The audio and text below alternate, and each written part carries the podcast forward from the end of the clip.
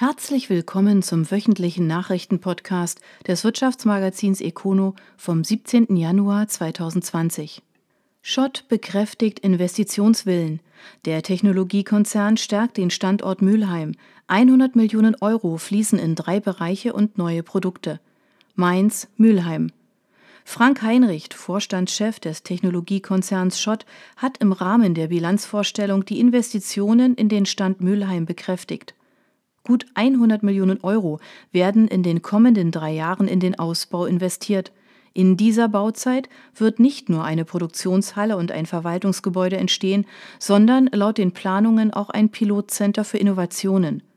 Die Investitionen ermöglichen es der AG, künftig an dem Standort nicht nur Glasfläschchen für Pharmaprodukte zu produzieren, sondern auch verschiedene Polymerspritzen als Behältnisse, ebenfalls für die Pharmabranche. Diese Produkte werden bislang am Standort St. Gallen in der Schweiz hergestellt, doch platzt dieser aus allen Nähten, weshalb dort ebenfalls investiert wird. Durch die Investitionen in Müllheim sollen auch 100 neue Arbeitsplätze entstehen. Aktuell arbeiten dort bereits 260 Menschen. Über die Planung für den Ausbau hatte der Konzern bereits vor einem Jahr berichtet, nun wird es konkret.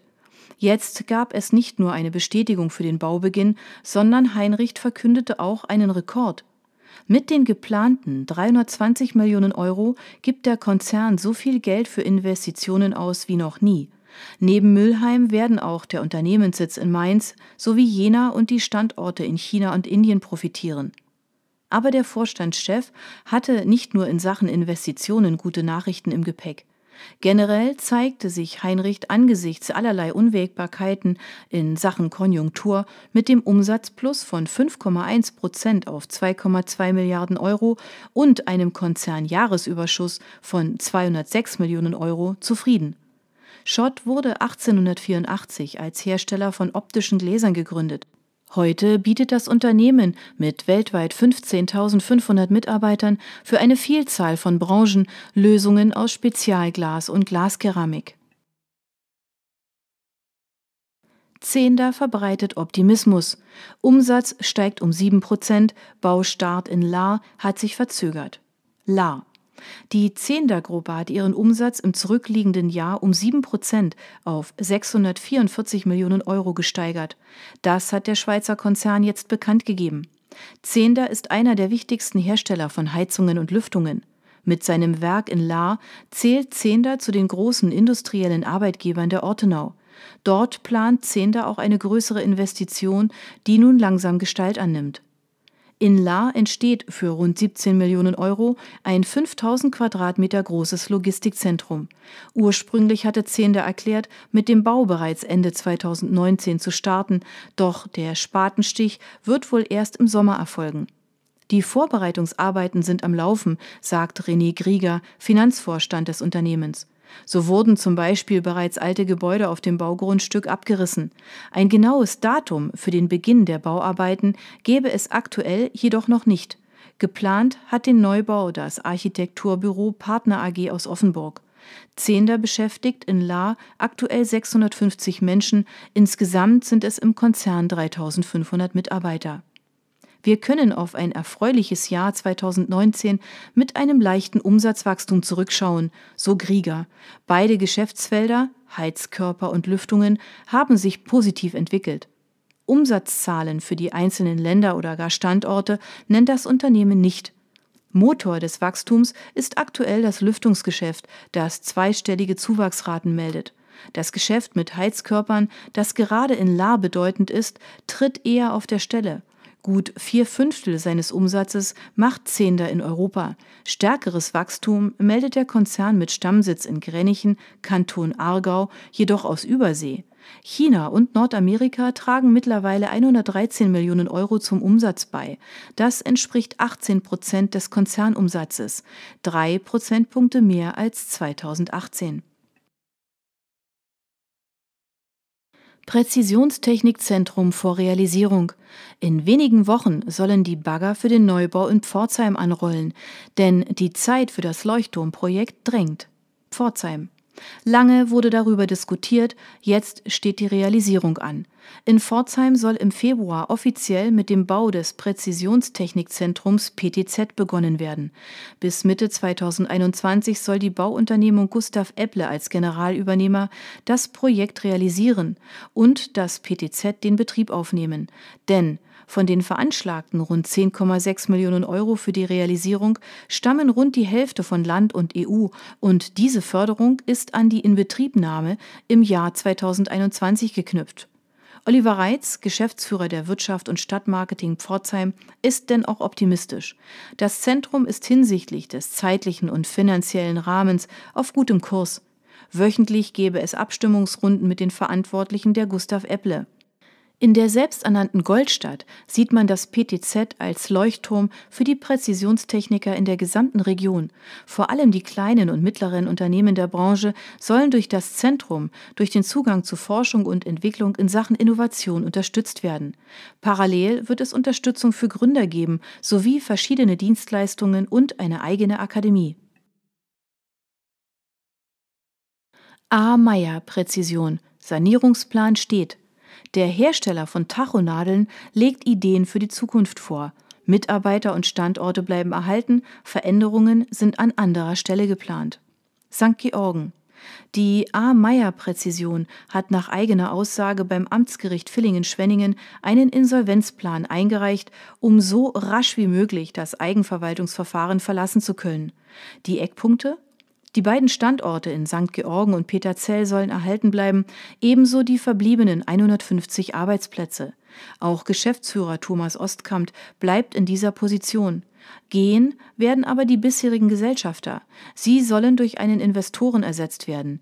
Nähere Angaben wurden indes nicht gemacht. Laut dem eingereichten Plan können die unbesicherten Gläubiger im April mit der Auszahlung einer festen Quote in Höhe von 16,25 Prozent rechnen. Zudem sind zwei weitere Zahlungen in 2021 und 2022 vorgesehen, wodurch am Ende eine Quote von knapp über 20 Prozent erreicht werden würde. Neben dem Insolvenzgericht müssen auch die Gläubiger diesem Plan zustimmen. Die A. Meyer Präzision wurde vor 150 Jahren gegründet. Heute hat sich das Unternehmen vor allem auf die Herstellung von Tachonadeln spezialisiert, von denen aber immer weniger benötigt werden. Im Mai 2019 ist das Unternehmen deshalb unter den Schutzschirm geschlüpft. Mit 222 Mitarbeitern erwirtschaftete A. Meyer im Jahr 2017 ein Rohergebnis in Höhe von 14,5 Millionen Euro. Badischer Winzerkeller unter Druck.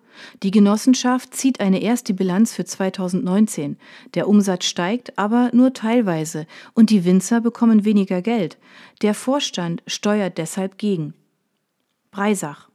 Die erste Bilanz der Vorstände des badischen Winzerkellers Peter Schuster und Eckhard Escher fällt gemischt aus. So hätten die Markenprodukte beim Umsatz zwar um sieben Prozent zugelegt, aber gesamthaft war 2019 ein sehr schwieriges Jahr. Hintergrund ist die stark veränderte Marktsituation nach dem großen Herbst 2018, der sich vor allem in erhöhtem Preisdruck äußerte, so das Führungsduo. Unbestätigten Meldungen zufolge sank der Umsatz insgesamt um rund 2 Millionen auf 46,2 Millionen Euro. Sorgen bereitet dem Winzerkeller neben einer Art Weinschwemme auch die Konzentration im Lebensmittelhandel. 80 Prozent der Weine werden dort abgesetzt. Für die Genossen gibt es deshalb einen Dämpfer. Die durchschnittliche Auszahlung für Trauben werde voraussichtlich deutlich unter dem Vorjahr liegen. Ein Minus von 20 Prozent soll im Gespräch sein. Zugleich kündigten Schuster und Escher eine Optimierung der Kostensituation in allen Unternehmensbereichen an. Das Ziel seien effizientere Abläufe und kürzere Entscheidungswege bei höherer Transparenz. Konkret haben die Genossen zudem im vergangenen Jahr in das IT-System investiert und den Online-Shop auf den aktuellen Stand gebracht.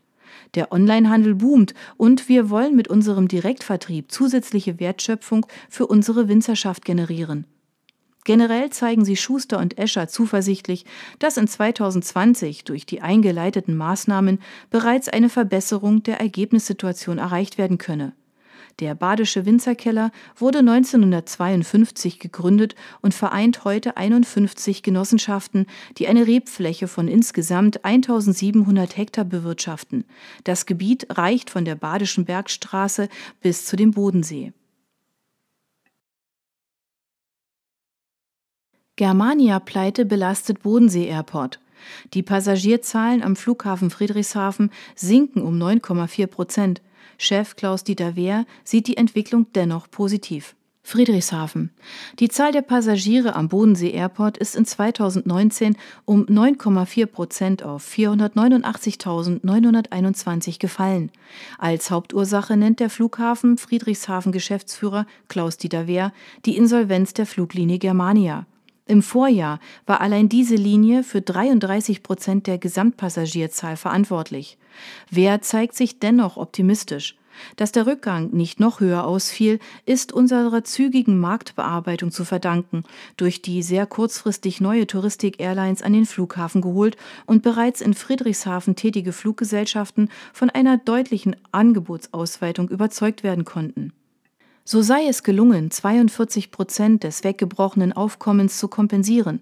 Da aktuell weitere Angebote zum Abheben bereit sind, rechnet Wer im Verlauf des Jahres mit einem Anstieg der Kompensation auf 73 Prozent. Was der Einbruch am Ende für die Bilanz des chronisch klammen Bodensee-Airports bedeutet, dazu machte Wer aktuell noch keine Angaben. Positiv dürfte es sich aber nicht auswirken. Einen Sondereffekt muss man bei den Passagierzahlen indes ebenfalls berücksichtigen. Gut 32.000 Passagiere nutzten Friedrichshafen, weil der Flughafen Memmingen wegen einer Sanierung im Oktober für zwei Wochen geschlossen war. Dieser Effekt fällt in diesem Jahr weg. VW übernimmt die Konium komplett. Die Stuttgarter Digitalagentur wird nun zu 100 Prozent eine Tochter des Autobauers. Stuttgart. Ende 2018 hatte der Volkswagen-Konzern sich mit 49 Prozent an der Stuttgarter Digitalagentur Diconium beteiligt. Nun folgt die komplette Übernahme. VW wird Diconium voll und ganz übernehmen, unter der Voraussetzung, dass das Kartellamt damit einverstanden ist. Angaben zum Kaufpreis gibt es nicht. Durch die Übernahme will VW sich auch einen besseren Zugriff auf das digitale Vertriebswissen der Stuttgarter verschaffen. Diconium soll dann noch mehr Programme schreiben, die präzise auf den VW-Konzern zurechtgeschnitten sind. Geplant sei unter anderem der Aufbau einer globalen Online-Plattform. Kunden sollen diese nicht nur zum Autokauf nutzen, sondern auch um das Auto der Zukunft mit digitalen Extras zu bestücken. Diconium war bis zuletzt die größte Digitalagentur in Baden-Württemberg. Deutschlandweit spielt das von Daniel Rebhorn und Andreas Schwendt gegründete Unternehmen noch in den Top Ten mit. Diconium hatte bereits eine eigene Digitaleinheit an den Daimler-Konzern verkauft. Eine neue Volksbank entsteht. Die Volksbank Kurpfalz und die Volksbank Weinheim schließen die Fusionsgespräche ab. Im September könnte dann das neue Institut am Markt sein, wenn zwei Hürden genommen werden. Heidelberg-Weinheim. Seit Oktober haben die beiden Institute über eine mögliche Fusion beraten. Jetzt steht fest, in dem Zusammenschluss sehen wir viele Vorteile, teilten die beiden Volksbanken in einer Mitteilung mit. Das oberste Ziel ist es, für die Menschen in der Kurpfalz eine leistungsstarke und zukunftsorientierte Genossenschaftsbank entstehen zu lassen, resümieren die Vorstände um Carsten Müller, der künftig die Rolle des Vorstandssprechers übernehmen soll. Als Vorteile nennen die Institute vor allem die finanziellen und personellen Mittel, die wir künftig in den Ausbau unserer Leistung investieren können, werden durch die Fusion auf eine neue Ebene gehoben. Als positiv werten die Verhandler auch die solide finanzielle Ausgangsbasis sowie das Geschäftsgebiet der beiden Institute, das nur an einem Ort eine Überschneidung habe. Die Mitarbeiter seien über die Pläne für die Fusion bereits informiert worden. Nun haben die jeweiligen Vertreter das Wort. Am 12. Mai werden die Repräsentanten der Volksbank Weinheim über das Ansinnen entscheiden, die Vertreter der Volksbank Kurpfalz einen Tag später. Sollten beide Gremien zustimmen, ist die sogenannte technische Fusion für den September geplant. Neben Carsten Müller sollen dann Ralf Hess, Michael Hoffmann und Klaus Steckmann dem Vorstand angehören. Der Aufsichtsrat unter dem Vorsitz von Bernhard Müller wird künftig 16 Personen umfassen. Der juristische Sitz des dann unter dem Namen Volksbank Kurpfalz firmierenden Instituts wird Heidelberg. Die beiden bisherigen Hauptstandorte in Heidelberg und Weinheim bleiben als Hauptstelle und Vorstandssitz bestehen. Die Bilanzsumme der neuen Volksbank wird mit 3,1 Milliarden Euro angegeben. Aktuell wirft die Volksbank Kurpfalz rund 1,647 Milliarden Euro in die Waagschale, die Volksbank Weinheim 1,269 Milliarden. Die Zahl der Mitarbeiter liegt bei einem neuen Institut bei 450, die Zahl der Filialen bei 34. Alno ordnet die Führung neu. Bei dem Küchenhersteller geht eine entscheidende Person und lässt eine Frage unbeantwortet. Pfullendorf.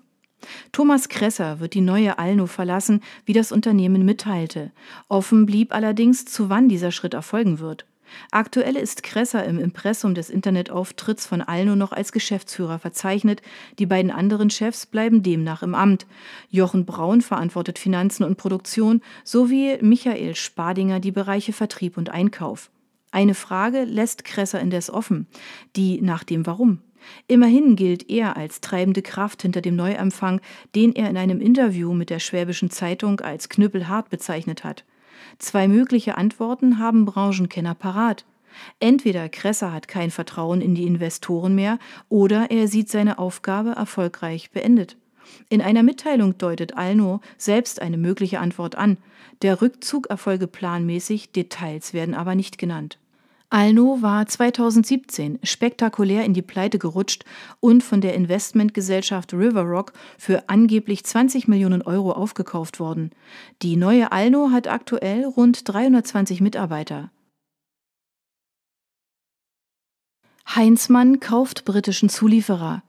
Giro Engineering stellt unter anderem Kraftstoffleitungen für Dieselmotoren her. Schönau. Der Motorenbauer Heinzmann übernimmt den britischen Zulieferer Giro Engineering. Das Unternehmen mit Sitz in Southampton, England, ist Spezialist für Kraftstoffleitungen für Dieselmotoren. Diese würden das Produktprogramm von Heinzelmann ideal ergänzen, heißt es in einer Mitteilung des Unternehmens mit Sitz in Schönau, Landkreis Lörrach.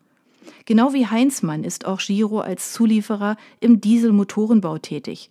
Giro wurde 1980 gegründet. Zur Anzahl der Mitarbeiter, dem Umsatz oder zum Kaufpreis für die englische Firma macht Heinzmann keine Angaben. Giro soll als eigenständiges Unternehmen unter der bisherigen Firmierung weiter bestehen. Giro konstruiert und produziert ein- und doppelwandige Hochdruckkraftstoffleitungen für ein breites Spektrum von Dieselmotoren. Rund 1000 verschiedene Motortypen würden durch das Sortiment abgedeckt. Heinzmann hat seine Wurzeln im Jahr 1897. Das Unternehmen beschäftigt rund 400 Mitarbeiter, davon 240 am Stammsitz im Schwarzwald. Schweizer übernehmen Ulmer IT-Unternehmen. ITSec ist künftig Teil der Swiss IT Security Gruppe. Ulm. Das Ulmer Unternehmen ITSec ist nun neuestes Mitglied der Swiss IT Security Gruppe. Im Rahmen des weiteren Wachstums übernimmt die Swiss IT Security Gruppe SITS zusammen mit dem Geschäftsführer Holger Heimann 100 Prozent der Anteile des Unternehmens. Dies ist bereits der zehnte Zukauf seit Gründung der Gruppe in 2017. Zusammen mit dem Management sollen Synergiepotenziale realisiert und so das weitere Wachstum des Unternehmens im Gruppenverbund vorangetrieben werden. Der Zusammenschluss mit der Swiss IT Security Gruppe ermöglicht es uns, von den Vorteilen einer Gruppe mit etablierten Strukturen sowie Experten in verschiedenen Bereichen der IT-Sicherheit zu profitieren, sagt Heimann. Aktuell befindet sich die Swiss IT Security in weiteren Gesprächen mit Unternehmen in Deutschland, Österreich und der Schweiz, um den Gruppenaufbau auch in Zukunft voranzutreiben. Erst im September hatte Sitz das Basler IT-Unternehmen ZAP und Intellec aus Allschwil übernommen. Zwei weitere Übernahmen gab es im zurückliegenden Jahr in Deutschland. Bereits im März war Pallas aus dem nordbadischen Brühl Teil der Gruppe geworden. Im Juni hatte Sitz dann GCL IT aus Kirchheim am Neckar übernommen. Die Sitzgruppe beschäftigt aktuell etwa 370 Mitarbeiter. Angaben zum Kaufpreis gibt es nicht. Investor übernimmt ZIM Flugsitz. Was bedeutet das für die Mitarbeiter und das Gründerehepaar Zimmermann? Markdorf. Der Münchner Investor Aurelius übernimmt die Mehrheit an der ZIM Flugsitz aus Markdorf am Bodensee. Das gab das Unternehmen jetzt bekannt. Wir freuen uns darauf, das Unternehmen gemeinsam mit dem Ehepaar Zimmermann weiterzuentwickeln und auf die nächste Ebene zu heben, sagt Aurelius Chef Dirk Markus. Angelika und Peter Zimmermann haben ZIM 2008 gemeinsam gegründet. Bereits 1995 machten sich die beiden mit einer Engineering-Gesellschaft selbstständig, die sich allein auf Flugzeugprodukte spezialisiert. Daraus wuchs ZIM, ein mittelständischer Hersteller von Flugzeugsitzen, der heute etwa 210 Mitarbeiter beschäftigt. Neben dem Stammwerk am Bodensee gibt es noch eine zweite Fabrik in Schwerin. Auch nach dem Verkauf der Mehrheit werde das Ehepaar Zimmermann weiter die operative Geschäftsführung behalten, erklärt Investor Aurelius. Seit der Gründung ist das Unternehmen stark gewachsen. Nun wird es Zeit, auch unsere Finanzierungsstruktur und Organisation auf zukünftiges Wachstum auszurichten, sagt Angelika Zimmermann. Der Verkauf der Unternehmensanteile soll noch im Januar vollzogen werden. Zum Kaufpreis oder zum aktuellen Umsatz des Unternehmens gibt es keine Angaben. Bechtle investiert Millionen in Geildorf. Die Niederlassung im Nordosten Baden-Württembergs soll noch größer werden. Geildorf Neckars-Ulm. Der IT-Konzern Bechtle schreibt seine Erfolgsgeschichte im Nordosten Baden-Württembergs fort. Wie das Unternehmen jetzt erklärt, soll der Standort in Geildorf, Landkreis Schwäbisch Hall, kräftig wachsen. Bechtle hat sich dort vor rund zehn Jahren niedergelassen. Heute sind dort rund 100 Mitarbeiter beschäftigt, doch bald könnten es doppelt so viele sein. Denn schon in diesem Sommer sollen die Bauarbeiten für eine Erweiterung beginnen. Bechtle hat vor, die Bürofläche um 1800 Quadratmeter zu vergrößern und den Standort somit nahezu zu verdoppeln. Damit schaffe man Raum für 100 zusätzliche Jobs am Standort, so der Konzern, dessen Stammhaus in Neckars-Ulm steht. Von Geildorf aus sollen verschiedene Konzernaufgaben erfüllt werden. Aktuell sind hier bereits mehrere Finanz- und Personalaufgaben des Konzerns angesiedelt. Künftig soll auch der konzernweite E-Commerce von Geildorf aus gesteuert werden. Der Neubau wird es uns ermöglichen, weitere interessante Arbeitsplätze am Standort zu schaffen und damit unserem kontinuierlichen Wachstum Rechnung zu tragen, so Konzernvorstand Stefan Sagowski im Gespräch mit Wirtschaft Regional. Sparkassengruppe steigt bei IMAP ein. Über ihre Schweizer Privatbank kauft sie die Mehrheit an der Unternehmensberatung aus Mannheim. Mannheim. Die Frankfurter Bankgesellschaft Schweiz AG, die Privatbank der Sparkassenfinanzgruppe, übernimmt die Mehrheit an der Mannheimer Beratungsgesellschaft IMAP. Die Mannheimer Berater haben sich auf Beratungen zu Übernahmen und Firmenfusionen spezialisiert. Zum Jahresanfang will die Frankfurter Bankgesellschaft 75,1 Prozent der Anteile an IMAP übernehmen. Die restlichen Anteile verbleiben in den Händen der Gründer und des Managements von IMAP. Für die 35 Mitarbeiter werde sich durch die Übernahme nichts ändern, heißt es in einer Mitteilung. In der ganzheitlichen Beratung von Familienunternehmen kann die Frankfurter Bankgesellschaft nun sämtliche Facetten abdecken, erklärt Holger May, Vorsitzender der Geschäftsleitung. Von der Erarbeitung einer Familienstrategie über Vermögensstrategie und Controlling bis hin zur Begleitung bei einem möglichen Unternehmensverkauf, der Vermögensanlage sowie der Finanzierung des Käufers über unseren Alleinaktionär Helaba oder die Sparkasse vor Ort. Mit der Frankfurter Bankgesellschaft als strategischem Ankerinvestor werden wir Teil des Netzwerks, das in Deutschland so viele mittelständische Unternehmen betreut wie kein anderer Finanzdienstleister, der Sparkassenfinanzgruppe, sagt Karl Fesenmeier, Gründer und Vorstand von IMAP. Mit dem Verkauf werde auch die Nachfolgefrage rechtzeitig beantwortet. Labs neue Osteuropa-Drehscheibe ist fertig. Der Kabelhersteller nimmt sein Logistikzentrum in Polen in Betrieb. Stuttgart. Der Kabelhersteller Lab hat zum Jahresende sein neues Logistikzentrum in Polen in Betrieb genommen. Nach einem knappen Jahr Bauzeit wurde nun in Wrocław, dem früheren Breslau, der Schalter umgelegt. Der Weltmarktführer für Kabel- und Verbindungstechnologie hält dort auf einer Lagerfläche von mehr als 90.000 Quadratmetern Artikel auf Großtrommeln verfügbar. Das soll helfen, vor allem Kunden aus der Bauindustrie, der Energiebranche sowie dem Anlagenbau schneller und besser zu bedienen. Das neue Logistikzentrum erlaubt es Lab, mehr Volumen kurzfristig zur Verfügung zu stellen. Mit dem neuen Logistikkonzept in Polen passen wir unsere Prozesse und Angebote auch für Kundenbedürfnisse außerhalb unseres bisherigen Hauptkundenkreises Maschinenbau an, sagt Boris Katic, der als Chief Technology Officer CTO bei Lab auch für die Logistik verantwortlich ist. Wir sehen eine schnell wachsende Nachfrage nach Produkten und Dienstleistungen, wie sie für große Bau- und Infrastrukturprojekte benötigt werden. Die Entscheidung für den Standort in Breslau fiel aufgrund der guten Infrastruktur dort. Rund um Breslau sind viele Logistiker zu Hause, entsprechend gut ist die Infrastruktur. Das neue Logistikzentrum soll die bisherigen deutschen Standorte entlasten. Arbeitsplätze würden dadurch aber nicht verlagert. Das waren die Nachrichten des Wirtschaftsmagazins Econo vom 17. Januar 2020. Ihnen gefällt unser Podcast? Dann abonnieren Sie ihn doch ganz einfach. Sie werden dann automatisch auf die neueste Folge hingewiesen, sobald sie online verfügbar ist. Sie finden uns auf Spotify, iTunes, Deezer, Enker FM und vielen anderen Plattformen unter Econo, der Nachrichtenpodcast. Sie möchten mehr zu Personalien, Events oder verschiedenen innovativen Themenschwerpunkten erfahren?